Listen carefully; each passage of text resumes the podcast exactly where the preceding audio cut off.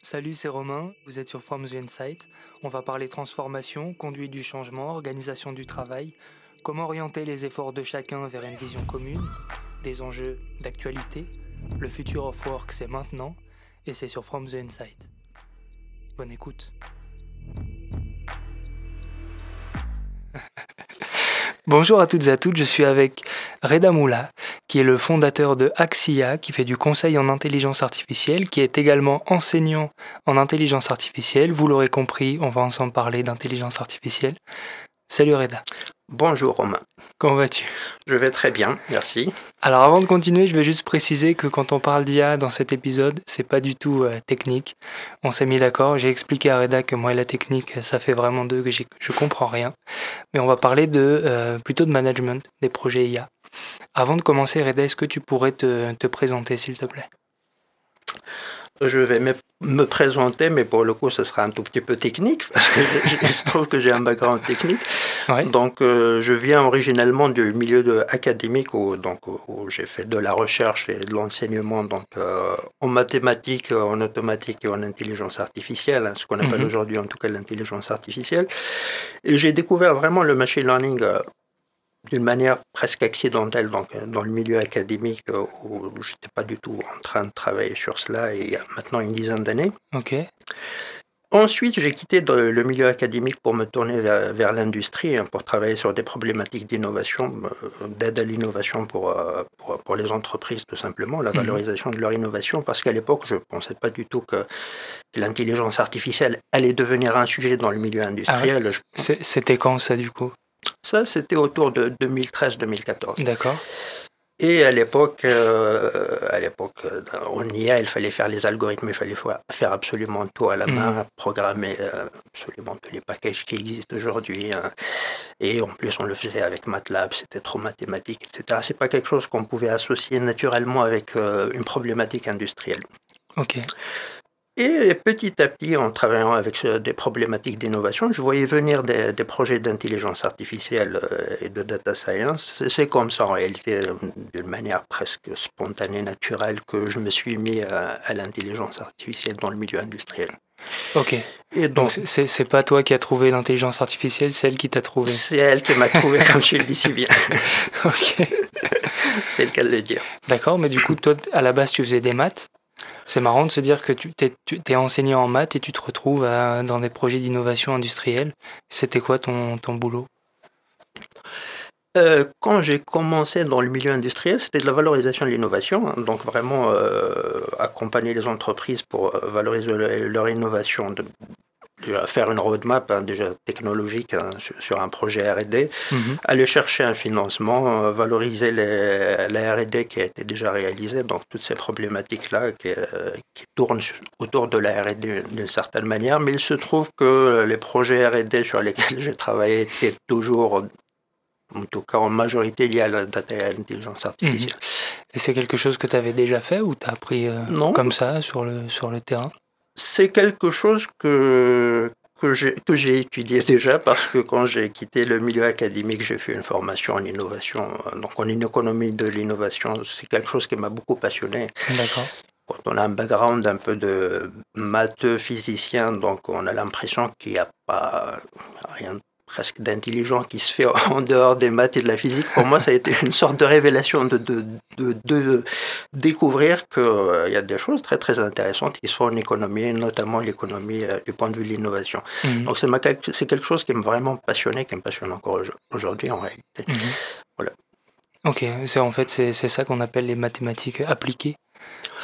C'est même pas mathématique, c'est vraiment, il y a une partie un peu mathématique dans, dans l'économie de l'innovation, mais c'est vraiment toute la partie, euh, euh, la création de valeur tout simplement, hein, mm. du point de vue de l'innovation, la partie même marketing de l'innovation, c'est quelque chose d'absolument intéressant. Ok. Oui.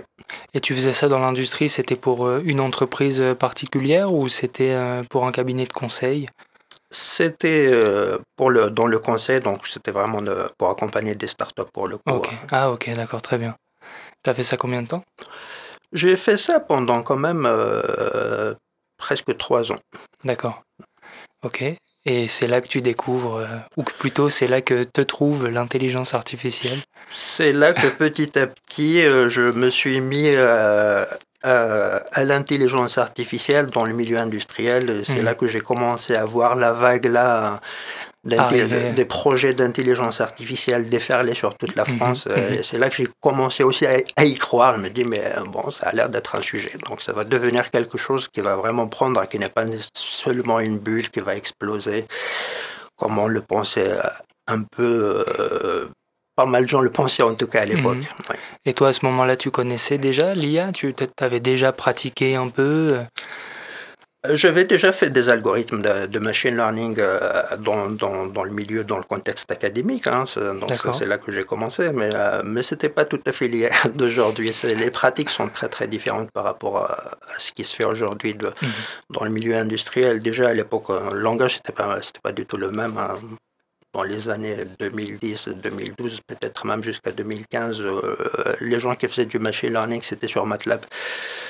Il y avait des gens qui parlaient de Python, j'entendais parler de Python, mais euh, je C'était pas encore très. Euh, j'ai l'impression que c'était un peu des gens un peu presque fous dans leur coin qui faisaient travailler sur un langage là, qui ne savaient pas faire MATLAB ou je sais pas quoi. c'était vu comme ça. L'IA, c'était une branche un peu de ce qu'on appelle electrical engineering euh, historiquement. Donc, c'est vraiment les gens qui pratiquaient MATLAB qui s'était mis à, l'intelligence artificielle. Quand tu dis MATLAB, c'est quoi? C'est un langage informatique, c'est ça Ou c'est un logiciel? C'est ça, c'est un langage informatique. Hein, Donc euh, voilà, c'est un langage pour faire du calcul euh, mathématique, pour, pour faire les choses un peu simples. Donc ça, c'était l'IA d'avant? Et maintenant, c'est plus, euh, c'est plus Python. Maintenant, c'est beaucoup plus Python et peut-être la différence fondamentale maintenant, c'est qu'il y a des packages pour quasiment pour tout.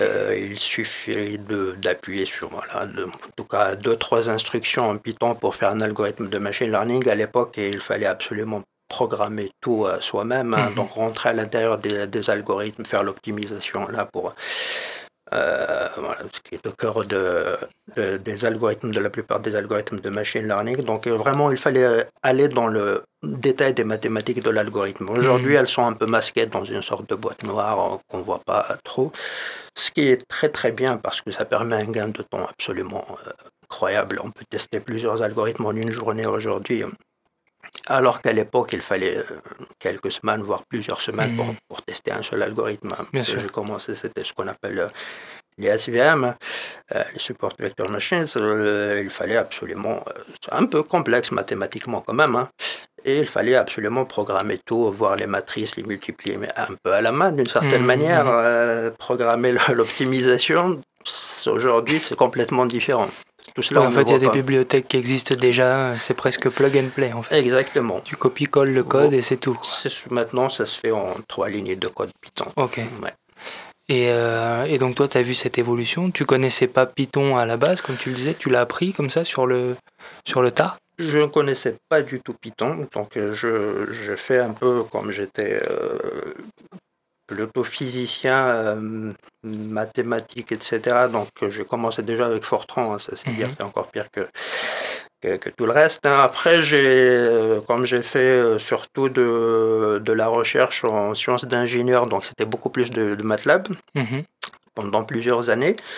Et j'ai continué donc le machine learning avec MATLAB et ensuite euh, jusqu'à vraiment euh, presque 2014-2015. Et ensuite, je me suis mis à R, hein, pas, à Python, parce que je ne sais pas pourquoi d'ailleurs, je pense que c'était un peu naturel. R, c'est un autre langage de programmation. voilà, c'est un autre hmm. langage un peu plus orienté statistique, donc probablement pour cela et ensuite euh, vers Python. Donc euh, ça change, euh, probablement il y aura un autre langage qui va émerger dans les mmh. prochaines années, on sera obligé de migrer. Et ça, tu l'as appris en même temps que tu faisais tes, projets de valorisation, c'est ça? Tout à fait, j'ai appris en même temps, hein. je, programmais de mon côté, mmh. etc. Donc ça, tu as fait ça pendant trois ans. Qu'est-ce qui se passe ensuite? Et ensuite, euh, bon, j'ai fait de, dans un cabinet de conseil donc, euh, comme, euh, comme manager. Hein. C'est là que mhm. j'ai commencé à faire de. voilà, avoir une équipe, etc. Donc, encadrer des projets. Mhm. Ou, on a fait beaucoup de RD. Mhm. Et, ensuite, j'ai créé mon, mon cabinet de conseil il y a maintenant près d'un an. D'accord. Pour accompagner donc des entreprises, que ce soit des grands groupes ou des, des startups, euh, sur la valorisation de leurs données. D'accord. En fait, oui, tu as, appris euh, à utiliser l'IA pour valoriser l'innovation. C'est vrai qu'on se pose toujours cette question de à combien est-ce qu'on valorise une innovation, mais qu'est-ce qui rentre en compte comme critère? C'est quand même, c'est des questions très, c'est presque subjectif finalement. C'est très subjectif. Le mot même innovation est très subjectif. C'est un peu comme le digital. Hmm. C'est un peu un, mot, valise. on met tout dedans. On met tout dans l'innovation. Euh, on ne sait pas du tout où ça commence, etc. Évidemment, les, gens qui sont dans le milieu académique, ils ont des cases très très particulières pour dire c'est ça de l'innovation, etc. Mais grosso modo, ce qu'on estime comme de, l'innovation, s'il y a une innovation technologique ou, s'il y a une innovation d'usage. Mhm. Donc, du point de vue de l'utilisateur, moi j'étais plutôt de côté innovation technologique. Et donc les critères, c'est vraiment c'est la nouveauté R&D, c'est la nouveauté, mhm. ce qu'il y a un verrou technologique qui a été levé par l'entreprise. Mhm. Et ce qui permet de bénéficier de certains financements de la, de la part de l'État, etc. D'accord. Et en quoi est-ce que l'IA, ça t'aide euh, dans cette recherche? Euh, C'est pas l'IA qui, qui m'a aidé dans cette recherche. en fait, c'était les projets là, c'était des projets en IA, donc c'était l'innovation ah en intelligence artificielle. Ah, ok, très bien, très bien. des entreprises qui ont créé de nouveaux algorithmes ou quelque chose comme ça. Ok. Tu sais, je te parlais en off qu'on avait développé une plateforme euh, chez From Insight. Et en fait, quand on a créé l'entreprise, on a voulu faire valoriser justement cette plateforme. Et on était surpris de la méthode en fait qui nous avait été proposée. C'était un expert comptable qui nous avait demandé le relevé d'heures du temps qu'on avait passé. Évidemment, on avait passé plein d'heures. Et euh, il nous a demandé, vous vendez combien votre heure de travail? On lui avait donné notre grille tarifaire. Ils avaient valorisé le truc à plus de 500 000 euros, quoi, un truc et ça nous a fait tellement peur qu'on s'est dit que non, on va même pas l'utiliser parce que fiscalement, c'est parce que ça peut. Euh, qu'est-ce qui va nous tomber dessus, quoi si Ça doit être un peu risqué, j'imagine. Euh, je pense que c'est risqué, quoi. Du coup, on, du coup, on a, on a abandonné, quoi. C'est, c'est, non, mais la valorisation, c'est vrai que c'est des sujets importants. Mais alors, du coup, toi, comment est-ce que ça se matérialise derrière la valorisation? C'est, c'est un montant ça Il y a une grille de lecture Comment ça se fait?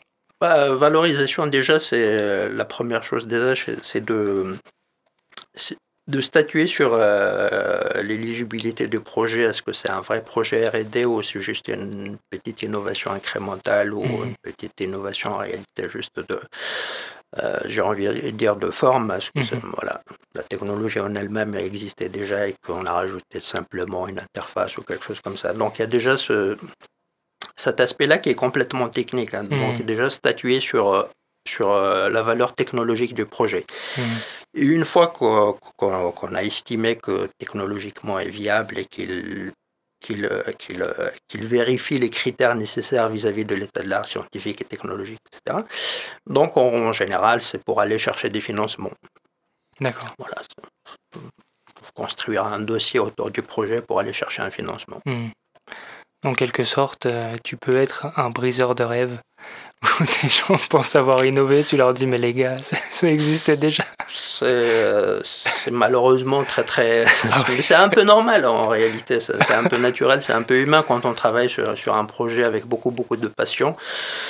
Euh, on a toujours l'impression, je pense que c'est le cas vraiment de tout le monde, hein, euh, l'impression d'avoir créé quelque chose de plus ou moins exceptionnel et parfois hmm. même euh, très très exceptionnel, ce qui arrive un peu quand on, travaille en autarcie. Et c'est vrai que c'est pas toujours évident de dire ah, c'est tout à fait une innovation, il y a quelqu'un hmm. qui a déjà fait ça, c'est une technologie existante. Ouais. Et donc avec, euh, avec Axia, tu, tu disais que tu accompagnais des, tes clients dans leurs projets d'innovation. Au-delà de la valorisation, j'imagine que c'est aussi euh, d'établir la roadmap. Comment est-ce que ça se comment est-ce qu'on va innover? Euh, il y a une composante d'innovation avec Axia, à vrai dire, ce que, je, fais aujourd'hui, surtout développement des algorithmes, pour, pour dire. Donc, c'est vraiment plus la valorisation des données. Mhm. Euh, il y a une composante parfois innovation qui entre en jeu parce que c'est une start-up qui, qui, vient de créer un produit ou un service, etc. Donc, euh, il peut y avoir une dimension, en effet, liée à l'innovation et tout ce qui tourne autour en termes de roadmap, de financement, etc. Mais le cœur du métier, c'est vraiment valoriser les données, c'est mhm. regarder les données, chercher la solution et derrière implémenter un algorithme et le mettre en production. D'accord. Et quand tu, quand tu cherches à valoriser tes données, à créer un algorithme, est-ce qu'avant de le faire, tu définis des objectifs à atteindre? Euh, Les objectifs, en général, sont en lien avec, euh, avec la, stratégie de, l'entreprise. Donc, mhm. euh, la stratégie, c'est l'entreprise qui l'a définie.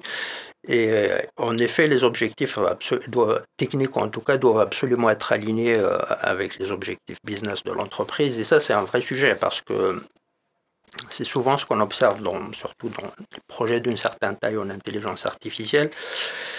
C'est parfois un manque d'alignement entre les enjeux techniques et les enjeux qui étaient initialement ceux de l'entreprise, donc en termes de stratégie. Mm. Parfois, la stratégie, quand elle commence à un peu à toucher aux équipes de data science, et qu'elle commence à se transformer en problématique technique, elle peut avoir tendance un peu à s'isoler d'une certaine manière des objets, de l'objectif business initial, dans le sens où les data scientists, normalement, oh, naturellement, quand ils travaillent en équipe, en général c'est le cas, tendance peut-être un tout petit peu à s'oublier dans les problématiques techniques mhm. et à aller les creuser plus en détail et potentiellement même déboucher sur d'autres solutions qui n'étaient pas la solution prévue initialement. Ce qui peut être bien ou ce qui est d'un point de vue purement coup de poker quoi. Ce qui est d'un point de vue purement R&D peut être bien. Hmm. Euh, peut-être que ça peut déboucher sur une innovation qui, qui, est tout à fait intéressante, une nouvelle technologie qui n'existe pas, etc. Mais euh, bon, les projets d'entreprise en général, il y a un temps et un budget qui, est limité. donc, de ce point de vue-là, c'est un peu moins bien. Voilà. Mais c'est vrai que la composante exploration, elle est d'une certaine manière inhérente au projet data science. Alors, il y a des entreprises évidemment qui se, qui se définissent, qui s'assument d'être complètement R&D, euh, surtout des entreprises américaines comme OpenAI, DeepMind, etc. Et eux, mhm. ils assument complètement de, chercher des solutions qui n'existent pas et d'investir d'une manière très très massive sur la R&D, quitte à ce que ça ne donne absolument rien du tout, on ne sait mhm. pas. En France, un peu moins. Mais toujours est-il que n'importe quel projet de data science avec une certaine complexité technique quand même, il y aura toujours à un moment donné une petite composante R&D. Et mhm. là, il faut absolument faire attention que que, que, le projet ne dérive pas complètement, en tout cas limiter un peu le, le côté exploratoire du projet. Qu'est-ce que tu fais toi justement pour limiter un peu ce, ce côté exploratoire? Euh, moi, dans, ce, que je fais, c'est que je, me limite déjà dans le temps. voilà, donc, euh, donc grosso modo, je, euh, c'est une sorte un peu de méthode un peu agile à appliquer à de la R&D, donc de se dire que cette technique-là, cet algorithme-là, cette approche-là que je veux tester, je vais me donner un certain temps pour la tester euh, et que je ne vais pas me lancer dans une R&D infinie sur un mois ou je ne sais pas, alors que je me suis défini initialement, je me suis donné juste une semaine pour le faire. Mmh. Donc c'est comme, euh, voilà, et si ça ne marche pas, je... Évidemment, ça dépend du résultat. Peut-être que je vais me donner un peu plus, une petite marge aussi pour explorer un peu plus. Sinon, je vais passer à autre chose. Et je me contente d'une solution un peu lean d'une certaine mmh. manière, qui mmh. donne des résultats qui sont peut-être pas nécessairement les meilleurs. Les meilleurs, mais en tout cas qui permettent d'aller sur le marché. Mmh. Oui, donc en fait, tu te fais des. Si je reprends les, la terminologie agile, tu te fais des petits sprints euh, d'une semaine. Exactement. À la fin de la semaine, tu vois où est-ce que tu en es. Si ça va dans le bon sens, on est bien. Sinon, on recommence. C'est un peu ça. Ce sont des sprints un peu ad hoc. Ça, ne peut pas être complètement comme un projet informatique ou euh, sans ce projet informatique, l'incertitude, elle est plutôt technique et pas mhm. technologique. En général, on sait qu'on va faire cela. Il y, aura des, quelques verrous techniques, mais bon, ils peuvent être levés plus ou moins rapidement. Euh, projet IA, on fait un algorithme, on ne sait pas s'il va donner le résultat euh, ou non. Voilà, donc euh, c'est un peu plus compliqué qu'une méthode agile appliquée à un projet de software engineering. Hmm. Quand tu es dans, un, dans, dans, une structure assez conséquente et qu'il y a une équipe de data scientists et que tu, que tu vois qu'elle s'enferme un peu dans, dans, sa bulle, comme tu le disais, comment est-ce que tu peux... Ce serait quoi les pratiques euh, managériales pour, euh, bah, pour percer la bulle, pour faire en sorte que justement qu'ils ne s'enferment pas? Ah, les, pratiques managériales, c'est déjà, de, déjà de les suivre un peu, de, de laisser la liberté évidemment d'explorer et de ne pas être derrière leur écran, bah, évidemment, mais, euh, mais de suivre quand même de, suffisamment près pour, euh, pour, pour s'assurer que que le projet ne dérive pas complètement vers autre chose, hein, parce que ça peut tout à fait arriver cela, rentrer dans des détails techniques et aller chercher des, optimisations au-delà de, ce qui existe, etc. Mhm. Donc c'est vraiment de, de, déjà de, un suivi, très très important, c'est le point le plus important peut-être. Et puis, euh, s'il y a quelque chose, s'il y a une petite envoi qui a une envie d'aller explorer un peu plus, d'allouer un certain budget temps pour, euh, pour, pour cette exploration-là, c'est si on estime qu'il y a probabilité que ça débouche sur quelque chose. Et puis, euh, il faut, à un moment donné, il faut évidemment recadrer un peu, rappeler les objectifs initiaux pour ne pas se dériver complètement de, euh, par rapport euh, à ce qui a été défini euh, en termes d'objectifs business. Et toi, il y, a des outils que tu utilises pour ça des, Je sais pas, on parle beaucoup d'OKR en ce moment, de balance scorecard. Comment tu fais toi pour suivre ça justement pour, les outils managériaux Ouais. Est-ce que tu les mets dans un fichier Excel par exemple et Après tu te dis les gars, on s'était dit qu'on allait faire ça. C'est pas du tout ça. C'est un peu ça en réalité. Ça se fait un peu vraiment d'une manière très très agile pour le coup. C'est beaucoup plus agile qu'un projet de software engineering. Mais ça marche. Mais ça marche. Mhm. tant que le projet reste raisonnable et qu'il n'est pas quand tu dis le suivi, c'est euh, quotidien, hebdomadaire ça dépend, des, euh, ça dépend évidemment des, euh, du projet, des personnes, etc. Mais ça peut être, ça peut être quotidien dans certaines, dans certaines situations où, où, le, où le budget temps est particulièrement limité. Hein, mhm. que faut aller absolument sur le marché à telle date, etc. Donc ça peut être tout à fait quotidien, mais grosso modo, ça peut être aussi hebdomadaire quand il y a un peu plus de, marge. Hmm. Ce serait quoi, Reda, ton plus grand, euh, ta plus grande fierté dans les projets que tu as menés au, au, cours de ta carrière? Euh, je ne peux pas les citer d'une manière. Il y en a trop. pour ne pas en vexer d'autres. Mais Honnêtement, c'est les, projets que j'ai aimé le plus, hein, mais ça c'est un peu, peut-être que ça va pas étonner beaucoup, c'est les projets où il y a un peu de, R&D. Mmh. Bon, quand je dis un peu de R&D, c'est vraiment beaucoup de R&D. Euh, sans doute les projets, bah, oui, dont je suis le plus fier, euh, parce qu'on a tout simplement l'impression d'avoir apporté quelque chose euh, au monde. voilà, au monde en termes mm. d'innovation, éventuellement à la communauté, ce qui est, ce qui est aussi très très important parce qu'on reçoit beaucoup de la communauté, on utilise, comme je t'ai dit tout à l'heure, hein, des, packages qui existent, qui ont été programmés par d'autres personnes. Et nous, moi je suis heureux de voir que je cherche euh, un algorithme à, tester rapidement comme ça. Quelqu'un y a déjà pensé, il l'a programmé, il me suffit juste de l'installer pour l'utiliser. Donc ça aussi, je suis très fier quand il y a cette dimension-là de, rendre un tout petit peu à la communauté. C'est important pour toi ces logiques de open source, de communauté? Bah, Là, pour le coup, c'est l'innovation qui va parler. Là, c'est très très important parce que vraiment, je pense que si l'IA a pu se développer d'une manière si exceptionnelle comme on a pu le voir ces quelques dernières années, hein, depuis, euh, depuis 5-6 ans maintenant, c'est dû en très très grande partie justement à, l'open source et aux packages là qui sont disponibles. Parce mmh. qu'on construit à chaque fois une brique au-dessus d'une autre brique. Hein. Il n'y a pas besoin de recommencer tout à hein, from scratch. À chaque fois. Voilà. Euh, et donc c'est vraiment ce qui a permis, euh, je pense qu'en grande partie, si l'innovation en IA aujourd'hui euh, est florissante tout simplement, c'est très très grande partie due à toutes ces briques-là qui, qui, qui existent et qui sont euh, en libre accès pour, pour tout le monde. Est-ce que tu déjà été confronté à des entreprises qui ont peur justement de mettre euh, toute leur RD comme ça accessible en ligne, de la diffuser, de la donner? Bah, j'ai envie de dire, je cherche surtout le cas contraire. Mais c'est vrai que ça, ça relève d'une vraie culture d'entreprise en fait, parce que souvent les entreprises, j'ai un peu le sentiment qu'elles ont tendance à vouloir garder les choses qu'elles développent pour elles. Mais c'est vrai que dans tout ce qui est euh, IA ou, ou même euh, tout ce qui est technologie liée à Internet et aux données, je pense par exemple à WordPress, c'est peut-être un exemple bateau, mais WordPress c'est un CMS qui est euh, gratuit en fait et qui est développé par une communauté. Il y a GitHub aussi qui permet de partager des bouts de code source et de... Il y a cet engouement de la part des développeurs, mais on a du mal à imaginer que les entreprises s'y mettent vraiment.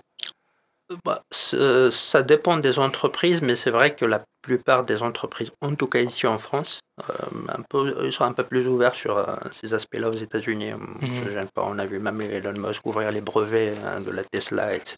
Donc, euh, il y a peut-être un peu plus de, je ne sais pas si c'est de la générosité, mais en tout cas de spontanéité de la part peut-être des Américains pour, pour partager des choses qui, sur lesquelles ils ont investi finalement. Mm. En France, c'est un peu moins, euh, pour ne pas dire beaucoup moins, ou on a même l'impression qu'il y a bon, grosso modo une sorte de propriété intellectuelle sur absolument tout, même mm. euh, un algorithme qui est en fait absolument rien de spécial. non, non, ça c'est. Et, et c'est important pour toi, juste, tu penses qu'en France on devrait partager plus? Ça, ça dépend de la stratégie d'entreprise. Il y a des, entreprises qui feront de l'open source euh, un élément de leur stratégie, hein, parce mmh. que voilà, ils peuvent euh, agréger une communauté, donc euh, qui, peut développer, qui peut même en réalité communiquer sur, la solution et, et, la faire connaître. Et ça, ça peut être une stratégie à part entière. il y a beaucoup d'entreprises qui, qui, le font aux États-Unis. Mmh. Hein. En France, j'ai l'impression qu'un peu moins. Par, j'ai discuté parfois avec certaines entreprises un peu des licornes, comme on dit, euh, clairement, il y a une méfiance qui est. Qui est, euh, on va se faire voler notre idée, en fait. C'est exactement cela. Qui, hmm. parfois, presque un peu évoquer de la paranoïa, d'une certaine manière. Ah ouais. Vraiment. Et, tu sais, il y a des. J'ai interviewé le CTO de Mappy. Je sais pas si tu connais Mappy, c'est une application de navigation en fait. C'est l'ancêtre du GPS. Ils ont été rachetés par la RATP récemment. Mhm. Et eux m'expliquaient que justement, ils utilisent des briques open source euh, pour les intégrer dans leur code. Et que le principe de l'open source, c'est que quand tu prends, il faut mhm. que tu donnes aussi. quoi. Bah oui, normalement, même parfois même tu peux même pas commercialiser une fois que tu l'intègres, ça dépend des licences, etc. Mais oui, normalement, mais en, tout cas, ne serait-ce que d'un point de vue de principe, normalement, tu prends, tu dois donner, ou en tout cas apporter une amélioration ou rendre à quelque chose. Hmm. Tout à fait. Tu penses que c'est culturel du coup pour la France ou c'est juste qu'on n'est pas encore prêt, on est en retard? Il y a clairement une sorte un peu de retard un peu sur, sur, sur ces pratiques-là en France. Il y a clairement un aspect culturel, un peu de grandes entreprises qui ont, qui ont leur technologie, qui développent leur technologie, qui prend beaucoup. Voilà. C'est pas une culture de, de start-up, euh, hmm. voilà. plus une culture de grands groupes qui ont, leur, euh, qui ont développé leur propre technologie, qui ne veulent pas la partager parce qu'ils ont des brevets, etc. Et à ceux qui te disent qu'ils ont peur de se faire voler leur idée, qu'est-ce que tu leur réponds? Bah, bon, ils, ont, ils ont raison d'un côté. Bah, j'ai envie de répondre que c'est un peu triste parce qu'on peut normalement euh, avoir d'autres idées. Mm. donc, il y a quand même un petit, il faut se remettre un peu en cause, c'est pourquoi on a l'impression qu'on ne peut pas en avoir d'autres. Mm. Et puis, euh, puis, tout à fait, il n'y a absolument rien qui dit que cette idée-là n'a pas déjà été euh, traversée l'esprit de quelqu'un d'autre qui n'est pas en train de, la tester. Et puis, honnêtement, c'est la tester qu'elle la développe et qu'elle est meilleure que ce que tu fais toi, bah, à un moment donné, il faut être un peu fair play. Et en plus, si ça reste open source, tu peux même la réutiliser. Exactement, éventuellement, oui. Mais c'est un aspect euh, dont on parle beaucoup aujourd'hui, hein, un peu plus, euh, surtout dans, dans, le milieu un peu data, informatique, etc. Cet aspect-là qu'on appelle coopétition. Donc, on va mm. créer à la fois ensemble, mais on est concurrents, etc. Donc, c'est quelque chose qui se développe aussi euh, au niveau des startups et qui est, qui est, qui est, qui est très, très pertinent, tout à fait. Et toi, quand tu partages tes morceaux de code, tes algorithmes à la communauté, Qu'est-ce qui, te, qu'est-ce qui te motive à le faire? Bah, Franchement, euh, c'est, c'est, une satisfaction tout mm. simplement de rendre. c'est un peu comme enseigner, ou c'est à peu près la même satisfaction. On a l'impression d'avoir une externalité positive, mm. on dit en économie, hein, donc d'avoir un impact plus ou moins positif, très modeste, hein, mais, mm. euh, mais qui, et en tout cas pour, pour une journée suffisante pour, faire, pour être satisfait pendant une semaine éventuellement, quelque chose comme ça. C'est quelque chose que tu essaies de développer avec euh, Axia? C'est quelque chose qu'on essaie, euh, en tout cas qu'on est en train de développer. voilà. Tu veux dire que... Je ne vais pas aller dans les détails, mais c'est quelque chose qu'on est, oui, tout à fait sur lequel on travaille. Oui, en fait, quand tu cherches euh, tes clients, j'imagine que tu essayes qu'il y ait ce fit avec eux où en fait on va pouvoir participer justement à rendre le monde meilleur, comme tu le disais bah, ce, après, euh, les clients en général ne sont pas, comme je t'ai dit, euh, c'est pas leur premier réflexe. Les, les, grands groupes, par définition, c'est pas leur premier réflexe d'aller partager ce, le, le, le, code avec, avec la communauté, la plupart. Hein, je ne hmm. généralise pas.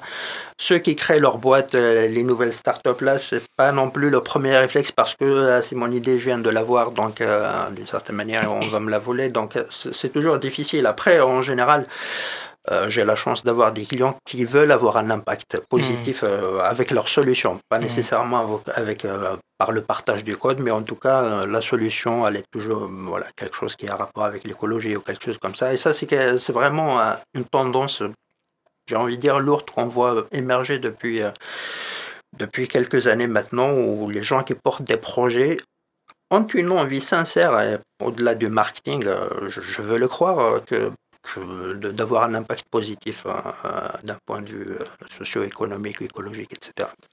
Oui, c'est l'émergence des entreprises à mission. C'est un peu ça, c'est vraiment ça. Et en discutant avec eux, euh, je vois vraiment une volonté sincère, hein, parce qu'on parle beaucoup de greenwashing, ce qui existe. Mm. Mais honnêtement, c'est pas ce que j'ai vu le plus. Et tu penses que l'IA peut contribuer à rendre le monde meilleur, justement? Ah, alors là, c'est un piège. Euh, si on compte sur les ports dans le monde meilleur, ça, ça fait un peu. Euh, c'est une manière en réalité de se déresponsabiliser. Euh, Ouais, d'un côté, c'est vrai, c'est vrai. C'est à nous de rendre le monde meilleur, exactement. Voilà, il faut pas. Euh, grosso modo, euh, si on se repose sur la technologie qu'on attend de la technologie de rendre le, monde meilleur, je pense que, grosso modo, j'ai fait cette technologie, ça y est, mm. j'ai fait ma, j'ai réglé ma dette et maintenant je peux faire ce que je veux à côté.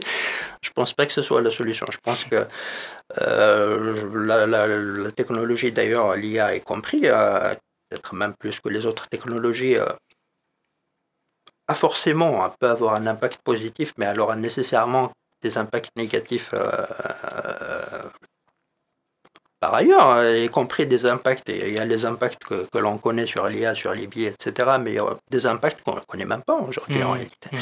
qui vont venir peut-être dans 10 ans, on sera un peu étonné. Euh, la technologie, ce n'est pas quelque chose dont on peut mesurer les impacts tout de suite.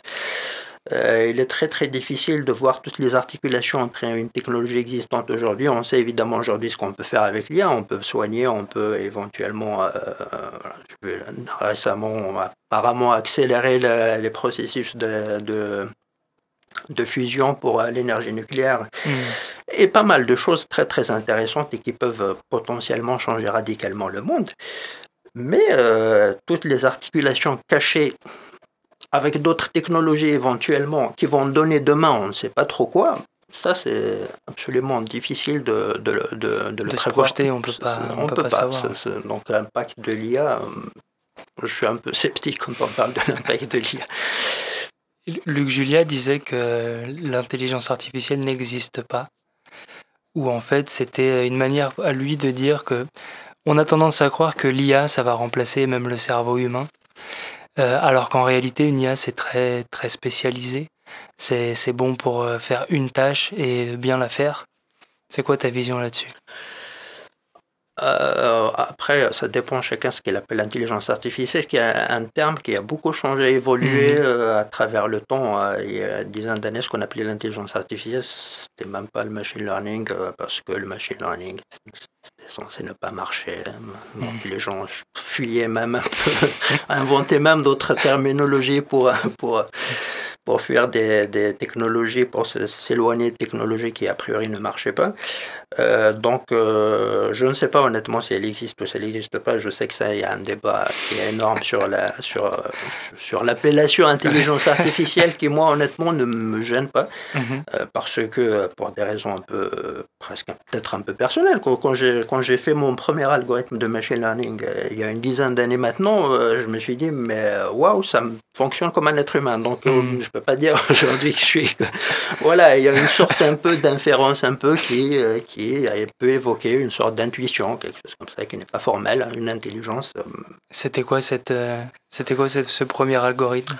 Le premier algorithme, bah, c'était pour, dans un contexte un peu aéronautique pour la propagation des incertitudes. Hein. donc, grosso modo, modéliser un système complexe fait de centaines de composants pour voir un changement en entrée, quel est l'impact d'un petit changement en entrée sur, sur la sortie? La sortie étant un signal mmh. type tension. Mmh. Oh, voilà. Et donc, le, premier algorithme, c'était de modéliser ce système-là qui contient plusieurs équations, des centaines d'équations, mhm. et de le modéliser sous forme statistique. C'était euh, voilà, c'était une sorte de boîte noire un peu. On va considérer juste les, entrées et les sorties, voir quel est l'impact euh, de l'entrée sur la sortie. Et euh, donc l'algorithme que j'ai fait à l'époque, c'était, comme je l'ai dit tout à l'heure, donc c'était un SVM avec un pré-traitement avec ce qu'on appelle les ondelettes, etc. Mais bon, des choses un peu qui viennent du traitement du signal. Mhm. Et honnêtement, je me souviens de euh, quand je l'ai exécuté la première fois, je ne croyais pas du tout qu'il allait marcher parce on ne sait pas trop quand on cherche. Et que, euh, je voyais que malgré que le signal était de sortie là était très très complexe, très non linéaire comme on dit, même avec des brisures parfois, et qu'il arrivait un peu à imiter euh, ce qui se passait dans la réalité euh, sur un système très très complexe, j'avoue que ça m'a euh, ça m'a presque effrayé. Ah ouais Oui. J'avais quelques idéaux humanistes à l'époque. Je me suis dit, mais alors là, il en reste pas grand-chose. S'il peut faire ça, c'est que potentiellement, quand même, il peut faire pas mal de choses. Mmh. Et ce qu'on peut faire aujourd'hui, euh, notamment en NLP euh, sur le traitement des langues, dépasse de loin ce, ce qu'on pouvait faire à l'époque. Et donc, donc NLP, c'est quoi? C'est Neuro Language Process? Natural Language Processing. Voilà, non, ouais, donc c'est le traitement automatique des langues en, français. Ou, donc, euh, donc c'est de l'IA appliqué au langage naturel, hein, celui qu'on parle là. Hmm. Donc, il est censé être hautement non structuré. Hein, Bien sûr. parce que les mots euh, peuvent avoir plusieurs sens, etc. Mhm. Euh, et, donc, ce qui est devenu aujourd'hui euh, le sujet au topic, comme on dit en, anglais, depuis quelques années, parce qu'il y a une technologie qui a émergé en 2017 qui s'appelle les Transformers, etc. Et qui a atteint aujourd'hui des performances telles que, justement, pour revenir à tes questions, peut quand même parler d'intelligence artificielle, ah je pense que... Ou en fait tu peux parler en français et ça te traduit en anglais directement, c'est ça les cas d'usage? Ça, ça c'est ça c'est ça j'ai envie de dire c'est presque même plus tout à fait un problème. Euh, tout ce ah qui est traduction, ça a été résolu même avant d'une manière très très satisfaisante à partir de 2014. Hein, sur, mhm. même c'était des modèles d'attention, mais c'était pas nécessairement des transformers là. Mais aujourd'hui, on peut avoir on peut avoir euh, des systèmes de questions-réponses. On peut discuter avec euh, avec euh, grosso modo pour dire les choses, une, ce qu'on appelle les intelligences artificielles là, appliquées au NLP aujourd'hui peuvent générer du texte. on a là on a un peu de mal à faire la différence entre le texte généré par cette technologie et un être humain, tout simplement. Mm. C'est très très difficile, y compris euh, des choses comme des poèmes. Euh, des choses relativement quand même sophistiquées, a priori réservées à des intelligences un peu intuitives, euh, peut-être même un peu marginales, exceptionnelles ou quelque chose comme ça. Oui, c'est vrai que j'ai cru voir passer un article là-dessus qui, qui, racontait qu'en fait, il y a des, une IA qui arrive à écrire des articles de blog sur euh, tout un tas de sujets et, qu'en fait tu bah, c'est aussi bien que si quelqu'un l'avait écrit. Bah, c'était quand le, le, le, le, fameux euh, GPT-3 là qui est, qui est plus ou moins l'état de l'art, euh, justement en NLP, a été sorti en bêta test. Et il y a un étudiant aux États-Unis, en Californie, qui, qui, a créé un blog euh, avec GPT-3, donc c'est pas lui qui mhm. écrivait les articles, hein, c'était écrit par, par, l'algorithme, et ben euh, il se trouve que personne n'a remarqué que c'était ah généré par une machine, oui. C'était un blog sur quoi?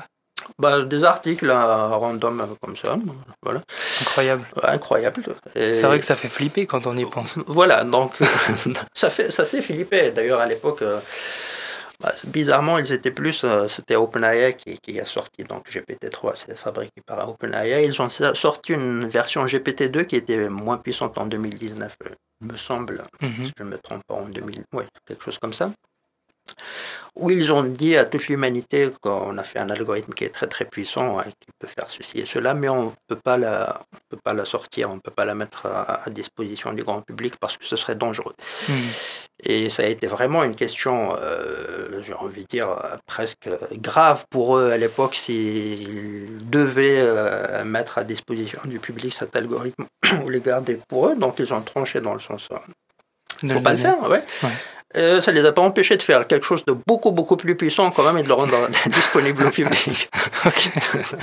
Donc c'est dire que même les mentalités, en réalité, les barrières mentales euh, des êtres humains, elles s'adaptent à une vitesse euh, incroyable. Et pour nous, justement, qui sommes spectateurs de tout ça, parce que toi, tu bon, es dedans, tu sais comment ça marche, tu, pour nous qui sommes spectateurs, on est, comme des victimes en fait de toute cette, euh, cette, évolution du monde. On voit passer des articles qui sont écrits par des machines, on s'en rend pas compte. Il y a même des vidéos qui sont faites euh, euh, de deepfake où, tu sais, il y a celle d'Obama qui est sortie où un acteur faisait dire à Obama à peu près tout et n'importe quoi. Comment est-ce qu'on peut se prémunir, nous, contre, tout ça? C'est un vrai sujet. C'est un vrai sujet qui peut d'ailleurs même être un obstacle pour le développement de l'IA. Hein. S'il n'y a pas une acceptabilité de, des gens qui, qui sont a priori pas des experts en intelligence artificielle, à un moment donné, ça peut même se retourner contre l'IA parce mmh. que tout le monde, justement, euh, va, refuser d'être installé à la loi sur mon téléphone, sur mon frigo, sur mon mmh. télé, je ne sais pas quoi. Mmh. Euh, donc c'est un vrai sujet. il y a clairement un manque de, j'aime pas le mot vulgarisation, mais euh, voilà, quelque chose en tout cas de communication d'instruction un peu grand public autour de, l'intelligence artificielle. Mhm. C'est quelque chose qui est très très largement sous-estimé sans doute parce qu'il y a aussi d'autres enjeux euh, qui sont moins aussi importants comme l'écologie, etc. Donc on parle beaucoup à juste titre, mais, mais pour moi en tout cas j'ai l'impression que c'est un sujet qui peut être considéré au moins aussi important que que l'écologie, euh, l'écologie, on voit le, évidemment euh, le problème, le, danger concret, mmh, on mmh. peut, tout simplement disparaître, euh, etc. Mais l'intelligence artificielle, peut-être qu'on ne va pas disparaître. Hein. Je ne pense pas que le danger viendra de, nécessairement d'algorithmes qui vont tirer sur, sur des gens dans la rue, je ne sais pas quoi, mais... Mais ça peut être la, la, la cause de ces tirs, justement, qui, peuvent te manipuler. Ça, peut être ça, ça peut être tout hmm. simplement perdre un peu, euh, d'une certaine manière, une sorte de part d'humanité, donc d'esprit en tout cas, donc euh, hmm. devenir quelque chose qui ressemble un peu à des zombies, euh, qui, qui, hmm. vivent juste dans un monde mécanisé, qui font, dont le fonctionnement est complètement impénétrable pour, un être humain lambda. Et ça, c'est le monde, je pense que euh, personne, dont personne n'a envie de ça, voilà, clair. Voilà.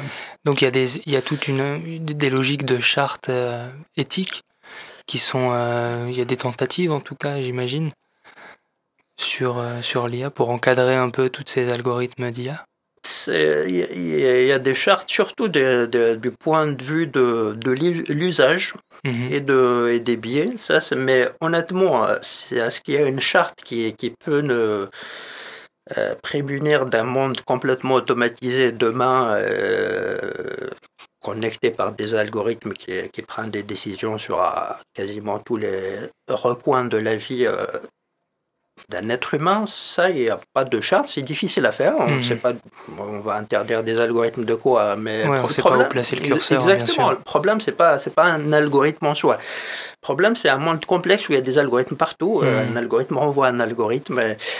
Et, comme ce qui s'est passé euh, à une autre échelle, euh, plus petite, hein, en finance il y a une dizaine d'années. et donc, la bourse s'est retrouvée euh, à être régie complètement gouvernée par des algorithmes qui, faisaient on ne sait pas trop quoi jusqu'à ce qu'il y ait euh, une explosion. Je pense mmh. que ce qui peut être, ça peut être encore plus, je n'ai pas envie de dire dangereux non plus. Hein. Bon, enfin, impactant en tout cas. Voilà, un impact euh, potentiellement plus grave que, que ce qu'on a vu en, finance, parce que là, l'intelligence artificielle, ce qui est sûr, c'est qu'elle va toucher absolument tous les, les recoins de, de l'existence. Hmm. En tant qu'enseignant, c'est quelque chose que tu. un message que tu essaies de faire passer à tes étudiants? J'essaie de faire, euh, c'est très très important. C'est quelque chose que, j'aborde d'autant plus que j'enseigne euh, surtout du deep learning, donc euh, la boîte noire par excellence. Mhm. Et donc j'essaie de sensibiliser sur déjà le fait de ne pas nécessairement utiliser le deep learning, ce qui est un peu bizarre dans un cours de deep learning. Mhm. Mais de, oui, c'est pas toujours la solution adéquate. C'est pas toujours la solution. potentiellement commencer par des choses euh, plus transparentes, plus légères, plus mhm. contrôlables, on va dire, euh, ou du, en tout cas interprétables par un être humain. Mhm. Mais euh, honnêtement, même cela, je ne pense pas que ce soit suffisant. voilà, je pense qu'on a besoin sans doute d'un cadre, d'un cadre sans doute légal, un peu plus plus, plus, plus réfléchi, mais ça, prend beaucoup de temps en réalité, les aspects légaux par rapport au juridique, par rapport aux aspects. La technologie, elle avance à une vitesse. Euh, une vitesse folle. voilà, par, rapport, par rapport. Et sans doute, euh, plus important peut-être que le cadre légal, c'est vraiment la prise de conscience des, gens. Tout simplement, qu'ils pensent l'IA, qu'ils commencent à penser l'IA, tout simplement. Qu'est-ce que c'est l'IA? Quelle est sa place euh, dans ma vie? Quelle est sa place dans l'existence d'une manière générale? Et ça, si on a compris cela, qui est une question qui n'est pas nécessairement technique, un tout petit peu hein, sur l'interface, il y a quelque chose de technique, mhm. éventuellement, on comprendra un peu comment fonctionne un, algorithme de machine learning, etc. Mais si on a compris l'IA, la place de l'IA dans nos vies, dans notre existence, je pense que le danger d'une certaine manière et il a été digéré. Mhm. voilà. Ou alors ça fait encore plus peur. ça fait encore plus peur. J'aime bien, j'aime bien d'ailleurs le, c'est un poème de, de Holderlin qui, est largement repris par, par Heidegger euh, sur, sur une question justement liée à la technique, où il essayait de penser à la technique. Euh, lui, il était complètement impressionné par, par un moulin dans, dans le Rhin, qui mm dit mais c'est quoi toute cette technologie-là qui va à un moulin aujourd'hui, ça, ça, fait peur. Et qui, donc, qui a pensé donc, à ces sujets-là, et qui a pensé aux connexions justement entre les technologies et la technique. A, voilà, il appelait ça un dispositif, grosso modo le monde sera un dispositif qui s'est érigé par lui-même d'une certaine manière, et, nous des zombies, et il terminait, donc il citait Holderlin qui disait là, là où croit le danger, croit aussi ceux qui sauvent. Donc euh, voilà, et donc ce qui sauve là, c'est vraiment notre capacité à penser cette technologie tout simplement. ce qui est une question qui n'est pas nécessairement technique. Là où croit le danger, croit aussi ceux qui sauvent. Exactement. Et tu, te, tu participes à, à cette vulgarisation en tout cas. Merci Areda, merci beaucoup. Est-ce que tu aurais un, avant qu'on se quitte, est-ce que tu aurais un, livre à recommander, une lecture, justement, soit pour aller plus en détail pour un professionnel comme toi, ou euh, comprendre un peu les enjeux pour un novice euh, comme moi? Bah, il, y a, des livres plus ou moins spécialisés sur l'intelligence artificielle. Il y, a, il y a, le livre d'Yoann Lequin qui est, qui, qui est, pas mal sur, pour, pour la vulgarisation, quand la machine apprend, je crois, il s'appelle comme ça, mmh qui, est, qui, est, pas mal. Et si on veut réfléchir un peu sur, sur la technique, un peu, euh, c'est vraiment lié. malheureusement, il n'y a pas beaucoup de. Peut-être que je ne suis pas nécessairement au courant, il n'y a pas, pas nécessairement beaucoup de de production euh, littéraire sur, euh, sur l'IA d'un point de vue euh, non pas technique, non, mais plutôt, j'ai envie de dire, philosophique. Hein. Je ne parle pas de hmm. philosophie académique. Là. et il y a le, justement le, le c'est pas un papier, je ne sais pas comment l'appeler, donc l'article là de, de, Heidegger qui s'appelle La question de la technique, qui est hmm. franchement toujours d'actualité, alors qu'a priori il ne parlait pas du tout d'intelligence artificielle. Et si on veut en savoir plus, on peut te suivre sur LinkedIn parce que tu as été super actif sur, euh, sur LinkedIn. Tu arrives en tout cas à tenir une régularité, on en parlait tout à l'heure. J'essaye. Euh, merci beaucoup Reda, je t'ai dit que ça passerait vite. Ah bah. Tu vois, on est arrivé à, la fin de l'épisode, ça y est. Bah, merci, à...